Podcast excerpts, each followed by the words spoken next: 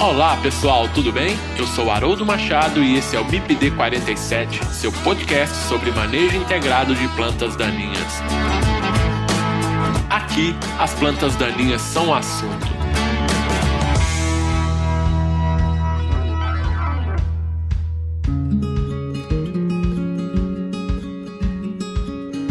Pessoal, quem quiser interagir com o MIPD 47 pode fazer isso através do Instagram MIPD47, nos mandando directs. Vocês podem mandar e-mail para o mipd47podcast@gmail.com. Vocês podem ouvir o MIPD 47 através do site mipd47.com.br. Acessem o site e confira nosso conteúdo mipd47.com.br. E estamos também nos principais agregadores de podcast.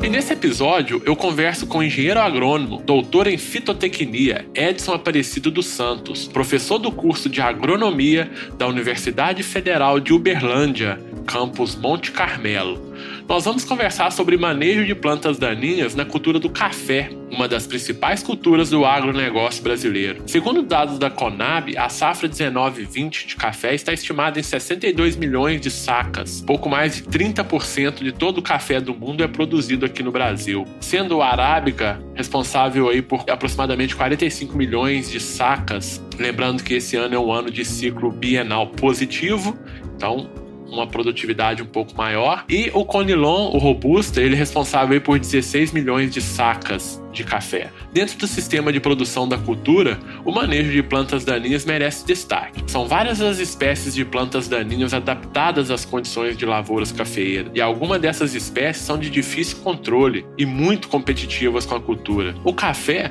por ser uma cultura perene e apresentar especificidades no desenvolvimento da planta em relação aos seus ramos ortotrópicos e plagiotrópicos, necessitam de um programa de manejo eficiente de modo a evitar a competição da das plantas daninhas e, com isso, proporcionar um bom desenvolvimento das plantas e produtividade da cultura.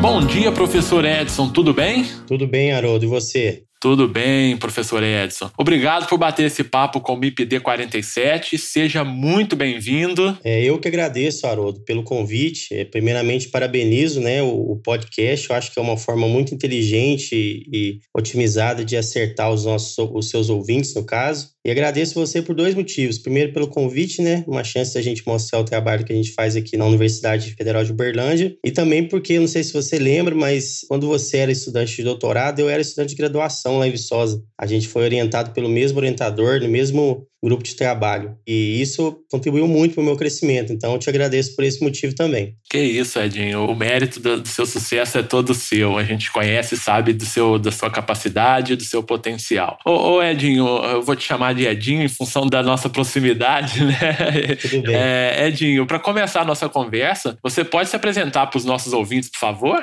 Claro. Bom, meu nome é Edson, né? Meu primeiro incentivador para trabalhar com plantas daninhas foi quando eu ajudava meu pai nas roças lá, tinha 10 anos de idade. Eu percebia que trabalhar com plantas daninhas era o momento mais difícil da lavoura, né? Que é muito difícil capinar. Bom, eu fiz agronomia na Universidade Federal de Viçosa, me formei em 2007. Na mesma universidade eu fiz mestrado na área de plantas daninhas também. Depois desse mestrado eu trabalhei com produção de soja em Goiás, produção de semente de soja no estado de Goiás. Depois eu fiz o meu doutorado na área de plantas daninhas também, com parte do treinamento na Universidade de Gainesville, na Flórida. O meu doutorado foi na Unesp, lá em Jaboticabal, norte de São Paulo. Hoje eu trabalho aqui na UFO. Basicamente, as linhas de trabalho da gente é controle cultural de plantas daninhas em lavouras de café de cerrado. E a gente está começando agora também a fazer alguns trabalhos na área de uso de imagens, ferramentas de geoprocessamento para manejo de plantas daninhas. Muito obrigado, então, por, por aceitar esse convite para a gente bater esse papo aqui sobre a cultura do café. Em outra oportunidade, com certeza, nós vamos falar também sobre o uso de imagens aí no manejo de plantas daninhas. Muito bem, Edinho. Para a gente começar a nossa conversa, eu vou começar com uma pergunta um pouco mais geral e depois a gente vai aprofundando no tema, né? Hoje, você está num contexto de uma cafeicultura vamos chamar de mais empresarial ou mais tecnificada, né? Aí no, no Triângulo Mineiro, no Alto Paranaíba. Mas quais são hoje os principais desafios no manejo de plantas daninhas em lavouras de café? É, Haroldo, realmente a região que o Alto Paranaíba, parte do Triângulo Mineiro, a região onde está inserido aqui o nosso campus da UFO, é, eu acredito, algumas pessoas falam que a gente está no café mais tecnificado do mundo aqui. Então, os agricultores são muito abertos a investimento em tecnologia, organização, enfim. É, se falar de desafio, a gente sempre tem vários desafios, né? Mas eu vou citar alguns operacionais e outros mais de questão técnica aqui. O desafio operacional aqui hoje que eu percebo diz respeito muito a treinamento. Apesar dos, do, dos produtores serem muito atentos à tecnologia, ainda se vê ainda muita questão de treinamento. As pessoas que vão trabalhar com determinada operação, às vezes o treinamento não chega muito tão quanto se precisa chegar rápido nessas pessoas. Então é um desafio melhorar essa questão de treinamento no campo. Agora, com relação à questão técnica na área de plantas daninhas, os principais desafios aqui hoje vão de encontro com a, o problema de plantas daninhas resistentes. Então, assim como a gente tem outras culturas, buva, capim amargoso, essas plantas que têm capim pé de galinha, que têm resistência ao glifosato, são um desafio muito grande que hoje atrapalha muitas operações. Posso falar também do desafio mais técnico ainda, bem específico, que é a questão daquelas plantas de corda de viola, que uma vez que se perde o momento do controle por algum motivo, aí está relacionado lá no primeiro desafio que eu falei, é, se essa planta de corda de viola, se ela se desenvolver rapidamente na planta de café, o controle tem que ser manual. E isso é extremamente oneroso para o produtor, extremamente desgastante do ponto de vista de gestão da lavoura até a época da colheita. Então, muitas vezes os produtores abrem mão de colheita manual e é relativamente caro colocar uma pessoa para tirar a planta de corda de viola numa lavoura debaixo de um pivô de 100 hectares, 150 hectares, ou numa área, numa greba desse tamanho também. Então, esse é um desafio muito importante aqui hoje. Perfeito, Edinho. E só um contraponto, né? Você está aí na área do Triângulo Mineiro, Alto Paranaíba, né? Uma agricultura bem tecnificada, como você bem comentou. E a gente tem uma experiência também com um pouco do outro lado, né? Se a gente comparar, por exemplo, a zona da mata de Minas Gerais ali, né? Onde a gente tem uma, ali é uma cafeicultura de montanha, né? Que então não é tão tecnificada em função do próprio relevo, em função da topografia, mas os desafios também eles são muito semelhantes, né? Com relação principalmente a treinamento, né? De mão de obra, com relação à própria a, a mão de obra disponível ali para os tratos culturais, né? É, então, realmente é uma coisa bem complexa aí. Ô Edson, e só uma coisa que você comentou e me chamou a atenção, nas lavouras de café aí da região, a resistência, ela tem sido, a, a biótipos de plantas resistentes tem sido observado com certa frequência? É, Haroldo, tem sim. É, inclusive, plantas, aqui basicamente plantas de capim amargoso, buva e capim pé de galinha. São os biótipos de plantas daninhas resistentes que os produtores têm encontrado aqui e tem gerado muita dor de cabeça, muita dor de cabeça mesmo, por causa das etapas de produção de café. No momento da colheita, é interessante que a entrelinha esteja bem limpa, e uma ou outra planta, a gente sabe da agressividade, né, da velocidade que plantas de capim amargoso, por exemplo, crescem, isso atrapalha muito a colheita. Isso aos olhos do produtor. Em algumas situações, é, não é percebido que durante o crescimento dessa planta que não foi controlada, ela ficou com muitos recursos da planta de café também. Então é um problema muito sério aqui e ele tem aumentado. Eu fiz essa pergunta, né, porque quando a gente pega, a gente vai fazer o levantamento de plantas daninhas resistentes, né, em lavouras de café, no mundo todo a gente tem dois países com esse problema relatado lá no Itzais, né, que é na Colômbia, são duas espécies, a Conisa bonariense e a Leosine índica, com biótipos resistentes a herbicidas inibidores da EPSPS. E no Quênia tem o Bidens pilosa, né, com biótipos aí resistentes a herbicidas inibidores do fotossistema 1. Então, assim, a gente não tem relatado, né, no caso aí do, no, na Itzais, esse problema em específico em lavouras de café, mas realmente, com certeza, pelas proximidades das áreas aí, a lavoura de café não ia ficar de fora desse problema, né?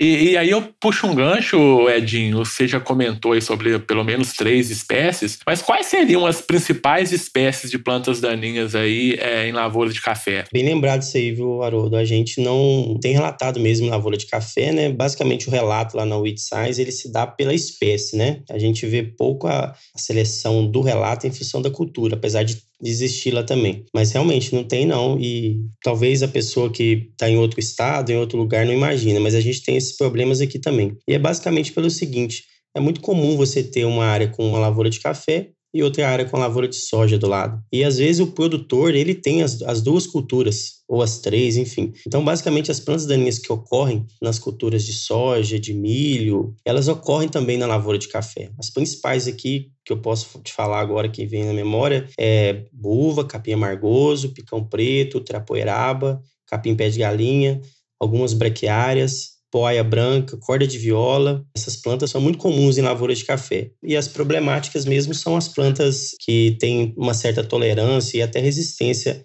ao glifosato, que é o principal produto utilizado, né? Não, perfeito, Edinho. E aí, fazendo um contraponto também com a região da Zona da Mata de Minas, novamente, né? Basicamente, essas são as espécies presentes lá também, que causam sérios problemas lá para os cafeicultores, né? Como você bem disse, a trapoeraba é uma que causa bastante transtorno, né? A guanchuma, pé de galinha, corda de viola também, né? A erva quente também, espermacócia, é outra bem complicada. E dessas aí eu destaco também a buva e, e, o capim amargoso, né? O capim amargoso, ele é um problema muito sério na cafeicultura da Zona da Mata. Eu me lembro dessa espécie ainda lá no ano de 2003, quando eu estava terminando a, a graduação, iniciando o mestrado, né? A época lá, o, o, nosso professor, o Francisco Afonso, me levou lá na lavoura de café dele e falou assim: Haroldo, essa planta é que você vai estudar. Essa é a planta que está causando problema aqui nas lavouras de café na região. Então foi quando eu comecei a estudar capim amargoso lá em 2003, né? E não sabia que o capim amargoso, algum tempo depois, iria uh, ser uma planta, digamos assim, bem problemática. Naquele momento a gente estava estudando o problema da tolerância do, do capim amargoso ao glifosato e hoje o problema é,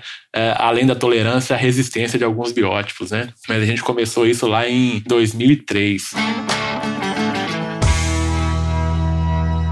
Muito bem, Edinho. E, na verdade, esse custo de controle de plantas daninhas em lavoura de café, isso é algo que preocupa o produtor? Como que o manejo das plantas daninhas está dentro desse custo de produção? Então, só falando aqui do capim amargoso, eu acredito que numa, numa abordagem geral, assim, é a principal planta daninha do Brasil hoje e tem sido nos últimos anos aí porque realmente a capacidade competitiva dela de interferência em função da resistência ao glifosato é muito grande. Falando em custo de produção, inclusive vou falar do capim amargoso novamente, o custo de produção ele é muito relativo à propriedade, ao ano que o café está ali, se é um café de três anos, de quatro anos, ele é muito relativo às plantas daninhas que ocorrem na área, eu falei o nome de umas plantas daninhas aqui de forma geral, mas é, tem situações especiais, né? Então é, fica difícil falar de média, né? Porque a, o coeficiente de variação é muito grande. Se nós pegarmos informações gerais e até de alguns agricultores aqui mais estabelecidos, o custo de controle de plandaninha em relação à, à produção por ano fica mais ou menos entre 5% e 7%. Boa parte desses custos aí são relativos a herbicidas. Mas, por exemplo, eu tenho produtores que no café adulto eles não aplicam herbicida. É, o número é grande? Não, o número é pequeno.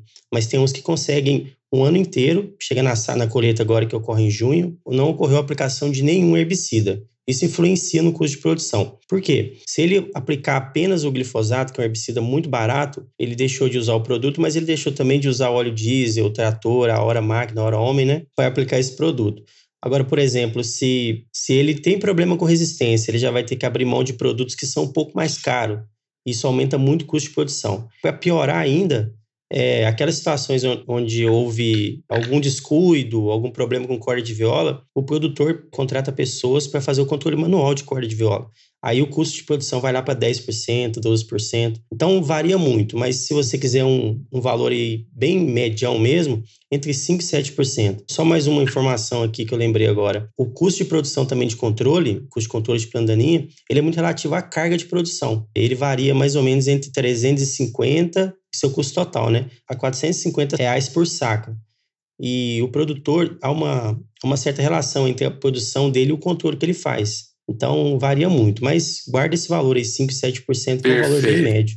Então, como a gente está no ano é, bienal de, de, alta produtividade, né, das lavouras de café arábica, né, pensando só no arábica, que a gente está no ano de alta produtividade, então o produtor ele, ele cuida melhor da lavoura, digamos assim, né, Jim? Quando a gente está no ano de baixa, né, de baixa produtividade aí, que é uma característica inerente à lavoura de café arábica, né, o produtor ele tende a não fazer um manejo, é, digamos assim, tão detalhado, coisa que não deveria ser assim, né? A gente observa isso no campo, sim. Exatamente Exatamente. Ô Edinho, e, e, quais seriam os cuidados que a gente deve ter? Vamos pegar aqui a, a lavoura, você disse aí de, de, que depende do estado de desenvolvimento da lavoura, né? E com relação a isso, então, quais seriam os cuidados com o manejo de plantas daninhas que o produtor ele deve ter na implantação da lavoura? A gente sabe que nessa fase de implantação e na fase do, do desenvolvimento inicial ali, que é a fase mais crítica, né, da lavoura. Então, quais os cuidados que o produtor ele deve ter nesse momento aí?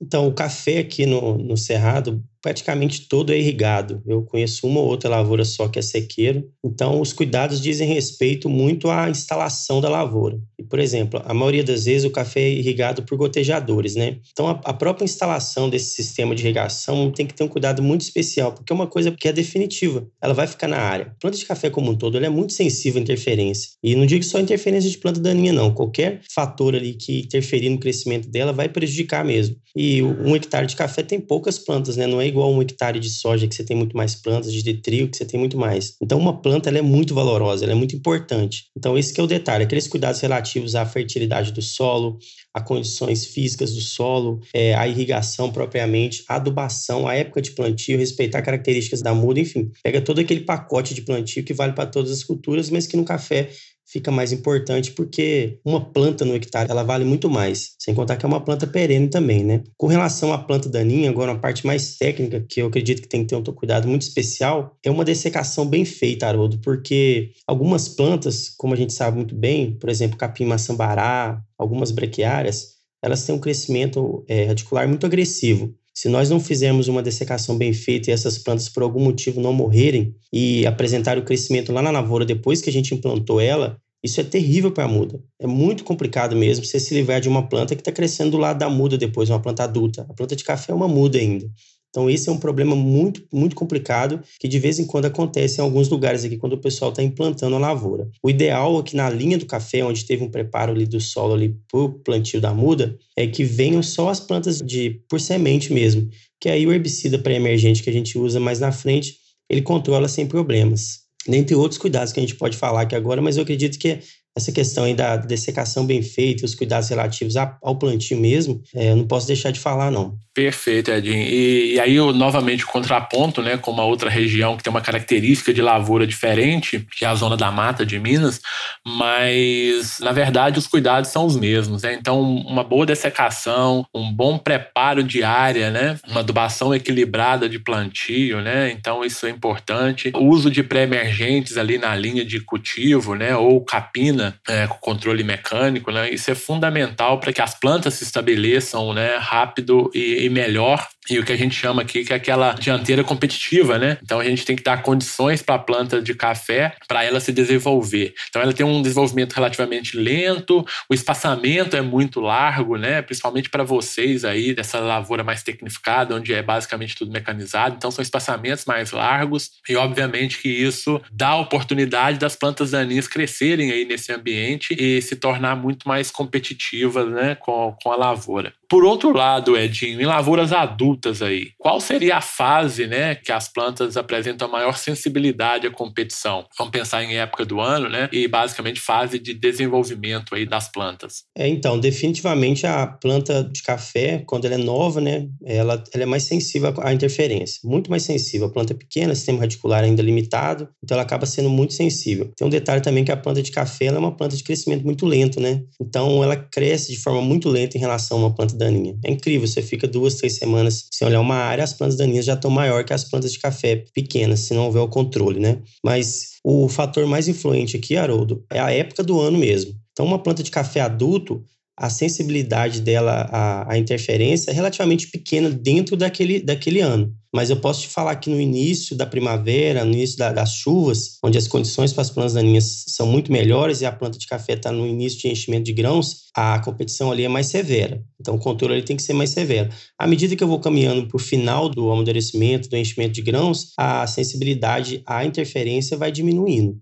Então, Dentro da mesma época aí, da mesma safra, né, vamos dizer que o início da estação chuvosa ele é mais prejudicial, porque as plantas de café ainda os frutos estão início de crescimento ainda, de enchimento, né? Vamos dizer assim. E lembrando ali que a, característica da planta de café, né? Ela tem ali seus ramos ortotrópicos e os ramos plagiotrópicos, né? Os ramos plagiotrópicos são ali os responsáveis pela produção do fruto, né? Então ali vai ter a floração e depois o fruto vai se desenvolver nesses ramos plagiotrópicos. Então esse esse momento e, e uma outra característica importante, né, de que você comentou aí, é que às vezes a gente não pensa na lavoura no próximo próximo ano, mas o café a gente sempre deve pensar na produtividade do ano seguinte. Porque, por exemplo, agora, nesse momento, na zona da mata de Minas, eles estão colhendo café. Está tendo a colheita do café, mas a planta de café, ela já sinalizou, num período anterior a esse, o potencial produtivo dela no ano que vem. Então, se eu não tomo esses cuidados nesse ano, a safra do ano que vem, com certeza, ela vai estar comprometida também. E como você disse, né? Então, a, a gente pega pega ali os meses de outubro a março, né?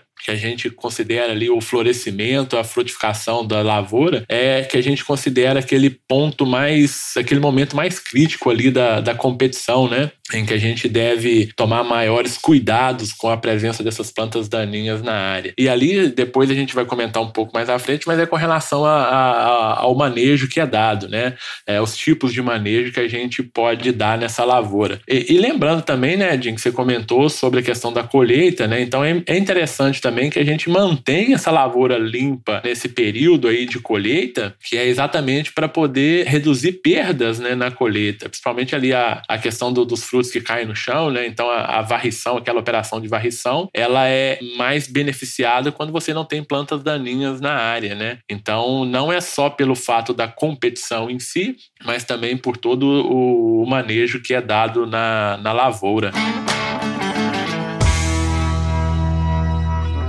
Vamos falar sobre alguns métodos de controle de plantas daninhas que são utilizados aí na cafeicultura. Vamos falar do primeiro, que eu julgo ser o, o mais importante, que é o controle cultural. Né? E o que, que se entende por controle cultural de plantas daninhas em lavouras de café, Jim? É, o controle cultural é bem interessante, né? Inclusive, é o assunto que a gente mais trabalha aqui e defende. Não, não que os outros métodos sejam, sejam errôneos ou que. Inclusive, a gente não consegue praticar um método de o, controle e manejo de plantas daninhas separando os métodos, né? Essa separação é só didática. E o café, na verdade, é uma cultura, né, Edinho, que exige muito mais essa integração de métodos de controle, né? É, às vezes é até difícil, igual na questão anterior, você falou sobre. A gente falou sobre as épocas, né? Concomitantemente, a gente tem essa questão de florescimento enchimento de grãos que se passa pela época chuvosa do ano. E é exatamente essa época que a planta é mais sensível mesmo. Então a gente integra as operações que ocorrem na cafeicultura, no, com as plantas de café, né, com o controle das plantas daninhas também. Mas no caso de controle cultural, Haroldo, vamos pensar em tudo que se faz na lavoura em prol do desenvolvimento rápido e seguro da planta. Então, aquelas questões que a gente falou agora há pouco sobre adubação, fertilidade, época certa de cultivo, escolha da cultivar, aqui em alguns lugares a gente tem problema com nematóide, a gente tem que saber qual que é a cultivar que tolera aquele nematóide. É, então, tem essa abordagem de o que eu posso fazer bem para a minha planta para que ela se desenvolva rápido, sair na frente e ficar bem em relação à planta daninha. Esse é um ponto. São todas aquelas práticas agrícolas, né, boas para a planta. E tem uma questão também de utilizar uma cultura para controlar plantas daninhas. Então, aqui na região, eu vejo muito pouco ainda, apesar de julgar extremamente importante, a utilização de cultivos na entrelinha do café. Como você bem lembrou numa questão anterior, que eu estava esquecendo de falar que é um detalhe muito importante, que é o espaçamento. O espaçamento que é, é grande mesmo, é 3,7 metros, 3,5 metros entre linhas. Isso é um espaçamento muito grande. Então, o cultivo de uma planta na entrelinha do café favorece demais o manejo de plantas daninhas. Na minha opinião também, inclusive é o que os meus alunos trabalham aqui hoje, eles vão até fazer colheita semana que vem, é o cultivo, por exemplo, da braquiária rusiziense na entrelinha. Aqui no Cerrado, um número pequeno de produtores faz isso ainda. No entanto, eu tenho percebido que isso tem aumentado. À medida que os agricultores vão vendo resultados de outras lavouras, eles vão aos poucos adotando a prática. A gente tem vários tipos de plantas de cobertura ou plantas de adubação verde que podem ser utilizadas na entrelinha. Aqui, definitivamente, o pessoal mais gosta de utilizar aqui, que a gente está falando de controle cultural, né? É a Brachiária rosesiensis. Então, basicamente, ela é semeada na entrelinha do café. Ainda há uma dúvida com relação à faixa né, de braquiária, mas os produtores, na maioria das vezes, colocam duas ou três faixas de linhas de braquiária. Essa braquiária cresce e basicamente durante todo o período chuvoso é ela quem vai controlar as plantas daninhas. Eu acho muito mais fácil você controlar a própria braquiária no momento oportuno do que controlar é, capim pé de galinha, capim amargoso, picão preto, etc. As plantas daninhas de fato. Então, essa quando a gente usa uma cultura para controlar as plantas daninhas no café, as vantagens são muito grandes. Outro, outro detalhe, a braquiária é extremamente sensível ao, ao glifosato. Então, eu não precisaria usar 4 litros, 5 litros por hectare, igual algumas pessoas aqui usam, poderia usar um litro e meio, eu controlaria, controlaria a braquiária muito bem. Além disso, tem a questão de ciclagem de nutrientes também. A gente tem um experimento aqui, fizemos uma trincheira lá, encontramos a raiz da braquiária a 3,5 metros de profundidade. Então, sem sombra de dúvida, tem uma série de vantagens aos sistemas que esse controle cultural de plantas daninhas promove na área. No entanto, a adoção aqui no, no Cerrado, na minha opinião, é relativamente pequena ainda. Eu não tenho levantamento de quantas propriedades fazem isso, mas na minha opinião ela é pequena. Em Coromandel, que é uma cidade que tem próxima aqui, eu tenho um dado do, da Cochupé, uma, uma cooperativa de lá, que cerca de 40% das propriedades têm algum tipo de cultivo de adubo verde, né, planta de cobertura na entrelinha do café para controle de plantas daninhas. Mas aqui, especificamente em Monte Carmelo e em Patrocínio, não tem esse dado, não. Mas pelo que eu vejo, ele é relativamente pequeno ainda e tem aumentado. Eu, como comentei anteriormente, eu julgo esse um dos principais métodos de controle de plantas daninhas na lavoura de café, né? Ele é muito importante. E só um contraponto aí também, aqui na região, aqui não, né, mas lá na região da Zona da Mata de Minas, os espaçamentos eles são menores, né, em função da topografia, em função do tipo de manejo que é dado, da mão de obra obra, enfim, né, é mais manual, então espaçamentos menores, então a gente consegue que o café ele feche essa linha principalmente, né, é, mais rapidamente e consegue ter uma maior competição ali na linha. Mas a entrelinha realmente é um problema mais sério, né? Mas é, não dá para ficar brincando com espaçamento de café porque uma vez utilizado um espaçamento errado, né, a lavoura ela fica comprometida. É uma outra coisa importante também que a gente sempre fala, né, né Dinho, na, na implantação da lavoura principalmente, é a questão da adubação, né, adequada e equilibrada, né, principalmente aí a nitrogênio, potássio, é, é importante esse balanço aí nas plantas de café, né. É, você bem comentou sobre a questão das culturas intercalares, né, e aí a gente pode trabalhar com leguminosas, ou uso de plantas de cobertura, e você disse muito bem também, né, que a braquiária decumbens, a Urocloa decumbens, a Urocloa rosisiense são as mais utilizadas aí. Eu já vi gente utilizando, mas eu não recomendo, que é a Urocloa brisanta, né, que a gente chama de braquiarão. Eu não acho mais recomendado para fazer essa cobertura na entrelinha do café, Tá? Eu acho que ela não é muito indicada aí devido ao seu crescimento, é muito entolcerado, não cobre totalmente o terreno e ainda tem uma. pode dificultar ali a, a questão da colheita, né? a varrição do café. Então, realmente, são coisas que a gente tem que pensar mais com relação ao controle cultural, de adotar mais essas técnicas nessas lavouras. Muito bem, passando aí para a próxima pergunta, Edinho. Qual seria a mecanização aí dessas lavouras de café pensando no controle de plantas daninhas? Ah, então, Haroldo, aqui o controle químico ele é bem difundido ainda. Então, é, se a gente pensar em. Você fala mecanização, imagina que você está falando de algum método de controle de mecânico. mecânico. É, basicamente, o controle ele é químico, mas, por exemplo, existe uma. Basicamente, dois implementos aqui que são muito utilizados para o controle mecânico, que é a roçadora, a roçadora tratorizada, né? E a trincha.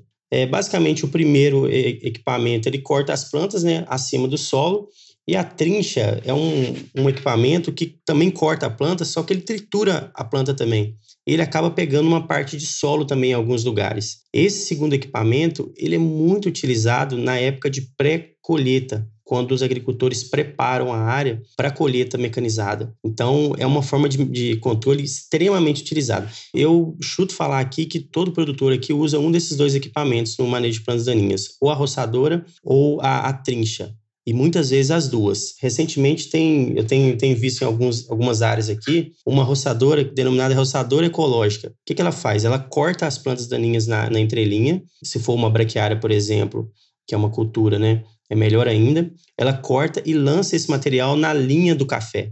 Então, é, uma, é um equipamento que vem sendo adotado aos poucos é um equipamento extremamente interessante. E como que funciona esse controle mecânico? Ele é alternado com controle químico.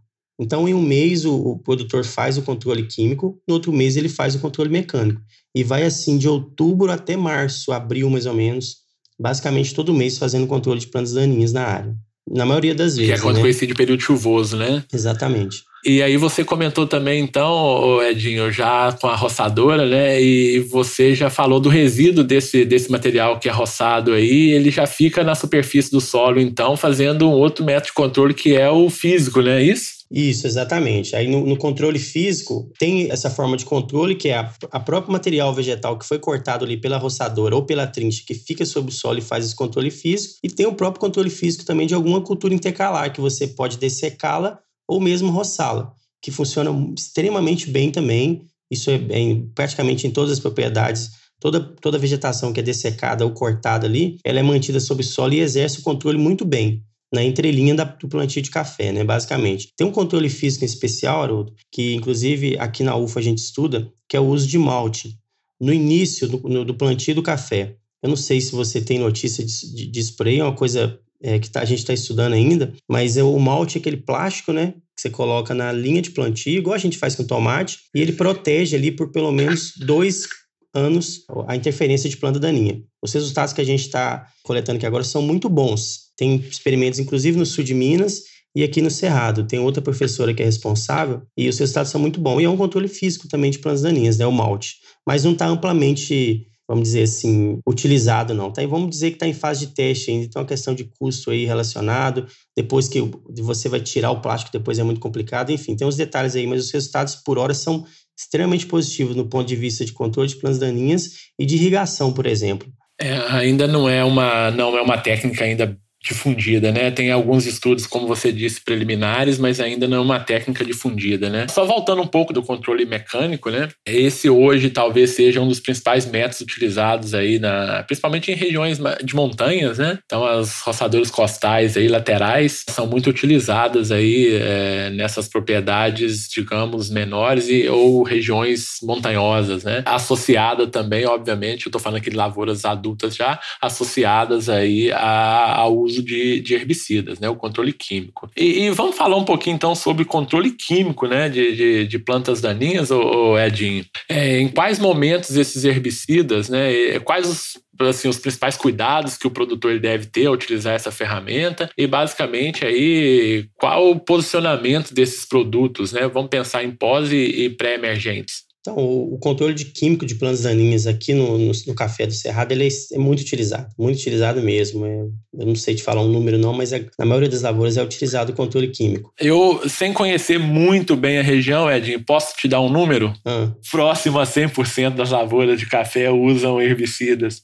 E eu, eu, eu falo isso porque na própria região ali da, da zona da mata e tal, também eu, ali eu diminuiria, eu colocaria em torno de 98% das lavouras que usam herbicidas hoje?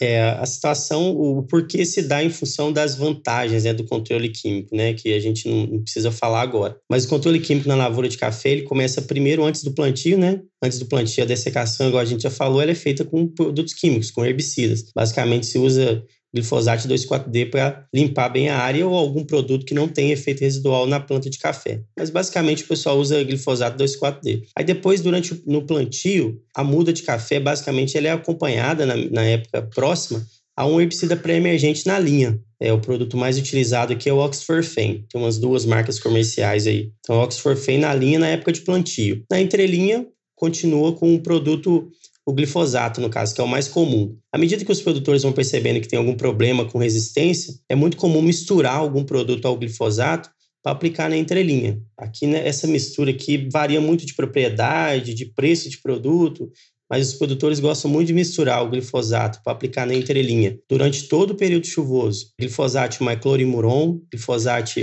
mais flumizin, glifosato mais cletodin sempre esses produtos em função da ocorrência das plantas daninhas e da conveniência do produtor também, porque o glifosato por si só, dificilmente ele controla todas as plantas. Ainda tem, Haroldo, aquele controle químico que é realizado no período de pré-colheita, na época da arruação. Então, em muitas propriedades aqui, o que se faz? O produtor aplica o glifosato com um desses produtos e ele passa a trincha na entrelinha para deixar bem limpo mesmo a entrelinha e depois entrar com a colheita, que seria um último produto. Basicamente, toda vez que tem adubação do cafeeiro, tem que ter aplicação de herbicida, a área tem que estar tá limpa, né? Então, aqui na, no café irrigado, em média, é, 40% da fertilização, da adubação, é feita via gotejamento, fertirrigação, né? E 60% é feita, em média, tá? É feita a lanço na área. Então, toda vez que o, que o, produtor vai fazer essa adubação a lanço, a área tem que estar tá limpa. Então, só para te falar aí que em termos de posição, quatro vezes dentro do período chuvoso se aplica herbicida nas lavouras de café aqui. Isso é um valor médio, aproximado. Conforme eu falei, em lavoura adulta tem produtor que nem usa herbicida,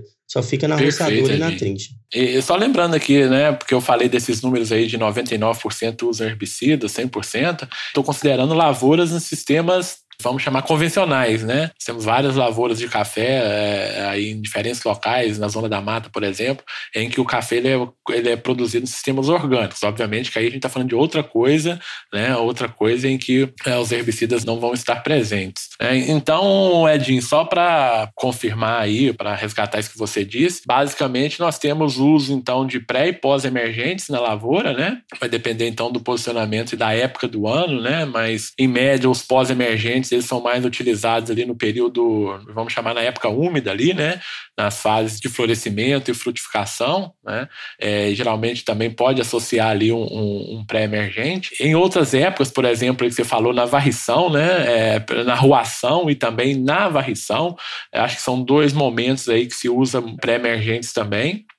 Então, na arruação é um processo que a gente é, faz ali para poder limpar a área ali sob a copa da, do café para poder colher o café. Então, isso chama arruação. E ali é um momento também que se usa pré-emergente para poder segurar esse banco de semente por um período mais longo, né? E depois da colheita vem a, a varrição, né? Também é um outro momento ali que se usa esse herbicida também para poder manter esse banco de semente inativo por um período maior. E quando a gente fala ali da arruação, nós estamos falando mês de abril, maio, mais ou menos, né? E quando a gente fala em varrição, a gente está falando lá nos meses de agosto, setembro. Ou seja, já está próximo ao período chuvoso novamente, né? Então, só essa questão de posicionamento de produtos é, os pré-emergentes, né? Basicamente é um só que o pessoal usa aqui. Ele é utilizado nesses períodos aí, basicamente, que você falou, que é justamente na arruação e na varrição do, do café, que o solo fica exposto e aí a aplicação de, na faixa na, na saia do café.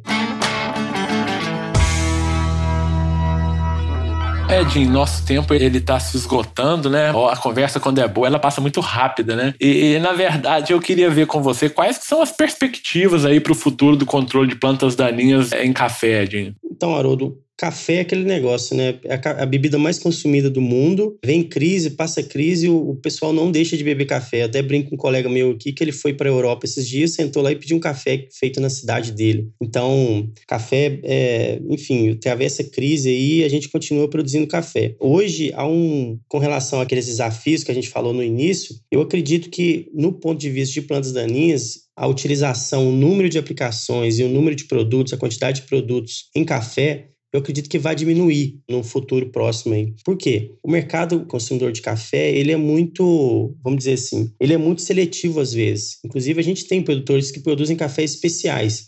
E há uma correlação entre baixa qualidade de café pela visão do consumidor, né, e a utilização de agrotóxicos. Então, pensando no controle de plantas daninhas, eu acredito que no futuro próximo aí a gente vai utilizar menos ou até tirar o herbicida do café e utilizar, por exemplo, equipamentos de controle físico, como um equipamento que eu vi um teste que esses dias que ele lança uma carga na planta daninha e controla ela. O próprio malte mesmo, eu acredito que pode ser mais implantado. E é todas aquelas práticas lá de controle que não utilizam o agrotóxico. Eu acredito que isso vai ser um futuro próximo aí na cafeicultura para controle de plantas daninhas, em virtude do que o mercado consumidor paga por esse tipo de café. Perfeito, Edinho. Realmente, o, o mercado ele, ele paga mais pela qualidade, né? Café, isso é muito característico, né? Se paga muito a mais pela qualidade do café pela rastreabilidade, por questões sociais envolvidas ali na produção do café, né? Então, realmente, o produtor ele tende a se adequar a isso para ele conseguir um valor agregado maior a, ao café dele. E eu faço algumas considerações também para a gente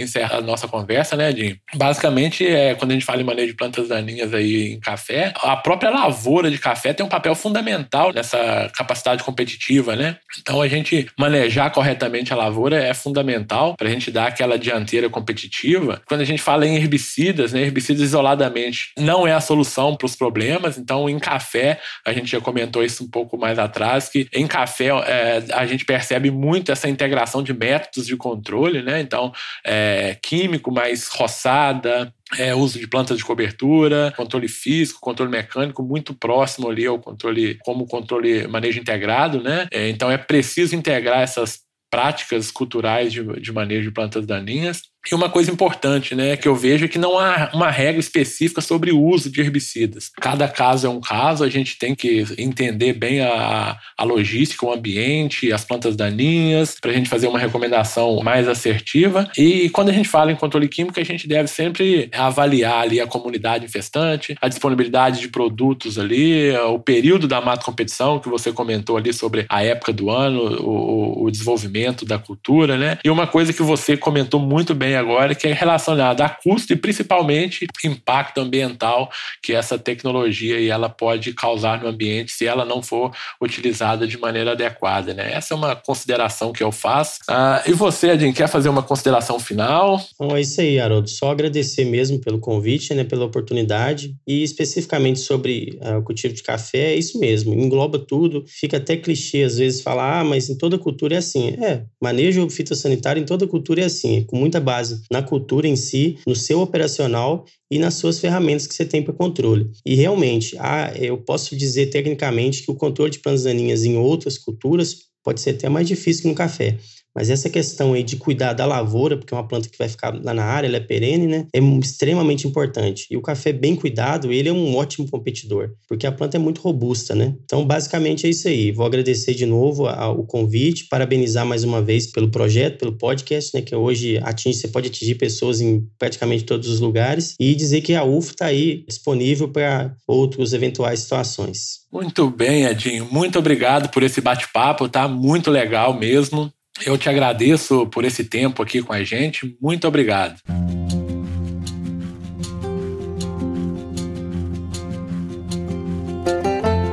E para vocês, nossos ouvintes, um grande abraço. Espero vocês no nosso próximo episódio. Tchau.